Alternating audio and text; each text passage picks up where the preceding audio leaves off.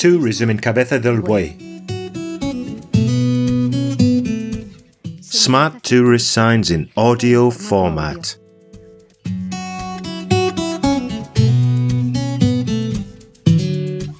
The gastronomy of Cabeza del Buey is simple, natural, and in keeping with the products of the land. The raw material for some specialities comes from lamb, such as chops or stew, from pork, fed on acorns, and wild products such as wild asparagus, cardoons, chicory, and truffles. Olive oil is the best ambassador for the Mediterranean diet. Its richness in flavors and aromas make it an essential ingredient in Cabeza del Buey's cuisine. Extra virgin olive oil is the basis of many of the dishes from our town, extracted from two varieties native to La Serena, cornezuelo and manzanilla. Another gastronomic highlight is the queso de la Serena cheese. With the traditional artisan production process, following the traditional recipe that's been handed down from parents to children and which we are lucky enough to enjoy today. La Serena cheese is made from raw merino sheep's milk, coagulated with cardoon, Cardunculus cynara. The curdling of the milk is carried out at a reduced temperature, approximately 25 to 30 degrees C, which results in a unique creaminess. As for salting, it's carried out manually. Each cheese is salted by rubbing it individually with top quality sea salt. After that, all that remains is to wait for the curing process of approximately 60 days. This curing process is carried out under certain conditions of humidity and temperature, turning the cheeses every day. There's no meal that's not accompanied by a cheese starter or meat with cheese sauces.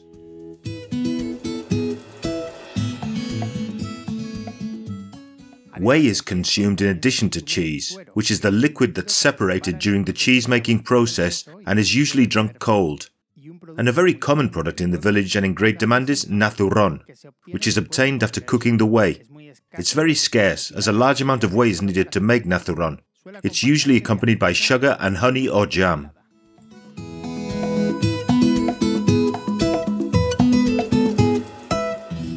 Oil, cheese, and to complete this gastronomic route, we finish with the La Serena lamb. Lamb is a meat that lends itself to an infinite number of preparations. Corderex lambs are slaughtered when they are less than 100 days old. As they are so young, their meat is tasty with a very mild flavor and very little fat. Caldereta is perhaps one of the most typical dishes made with lamb, without forgetting the lamb tail stew. In this section, we have to talk about salón de oveja, a very ancient dish, shepherd's food. Like so many others in the Serena area, it's dried and salted sheep meat, like a kind of jerky that they made when the older sheep died, or a younger one had a fortuitous accident. Today, salón is still being made. It's highly prized and has a high price tag. From the pork, one of the most consumed meats, we highlight the guiso de la matanza stew, or cardillos con leche, which also has ham bone and backbone. If we had to highlight typical dishes from Cabeza del Buey, it would be the winter gazpacho or cachorreñas made with garlic, tomato, roasted or fried sardines, olives, hard-boiled eggs, roast rabbit and fresh onion. Any type of marinade is a must in Cabeza del Buey's kitchens pickled thistle, cauliflower, La Serena truffles, or with small game such as marinated partridge, pigeon, or rabbit. Ajo blanco, ajo de cardillo, garlic dishes, garlic sprouts, or garlic cod are recipes that have been kept alive from generation to generation. To end this gastronomic route, we finish with desserts such as borrachuelos, rosquillas, flores, and perrunillas. On the Monday Thursday celebration or Dia del Charca, before the carnivals, it's a tradition to make borrachuelos and rosquillas and eat them at the Charca Municipal.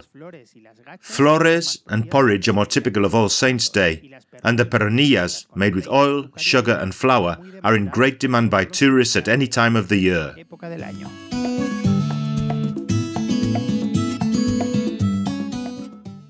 We hope that you've left with a good taste in your mouth and that you recommend the gastronomy of Cabeza del Buey wherever you go.